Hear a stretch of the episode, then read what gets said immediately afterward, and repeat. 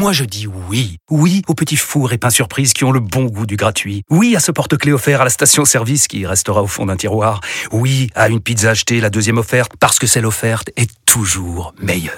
On préfère tous quand c'est gratuit. Chez Skoda, profitez de deux mois de loyer offert sur une sélection de modèles jusqu'au 31 mars. Portes ouvertes ce week-end.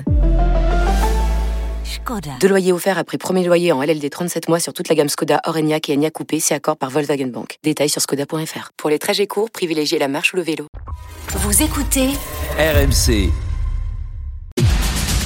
Racontez-nous. Et c'est l'heure de retrouver Nicolas Poincaré. Bonjour Nicolas.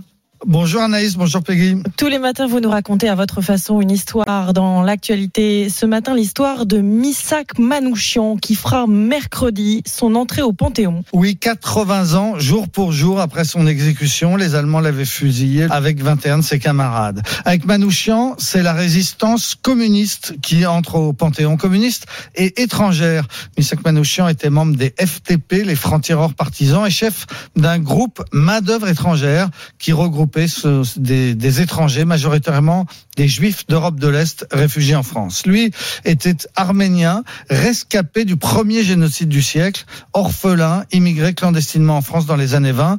Il avait, avant la guerre, été à la fois ouvrier et poète. Le groupe Manouchian, à partir de 1941, entreprend des actions contre les occupants nazis, notamment l'assassinat d'un officier allemand qui était responsable de l'envoi des jeunes Français en Allemagne dans le cadre du STO. Mais le groupe est repéré, pris en filature.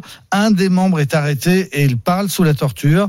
Finalement, le 16 novembre, 23 membres du groupe Manouchian sont arrêtés par la police française, par les renseignements généraux.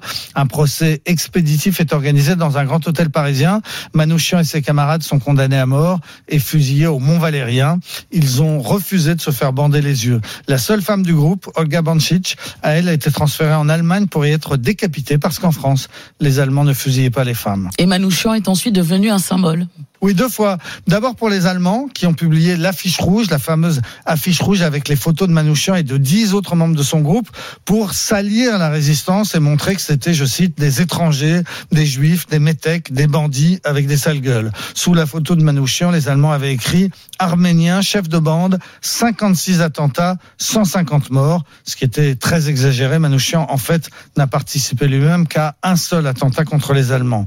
Après la guerre, le Parti communiste, lui aussi, a décidé de faire de Manouchian le symbole de la résistance communiste et étrangère. Aragon a écrit un poème à sa gloire, Léo Ferré l'a chanté. C'est un texte qui reprend la dernière lettre de Manouchian à sa femme Mélinée.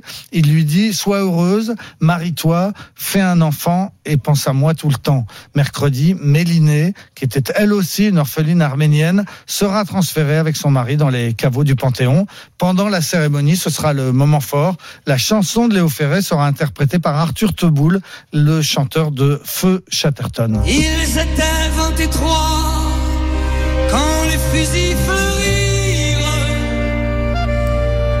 23 qui donnaient leur cœur avant le temps. Merci Nicolas, racontez-nous, c'est à retrouver en podcast sur l'appli RMC.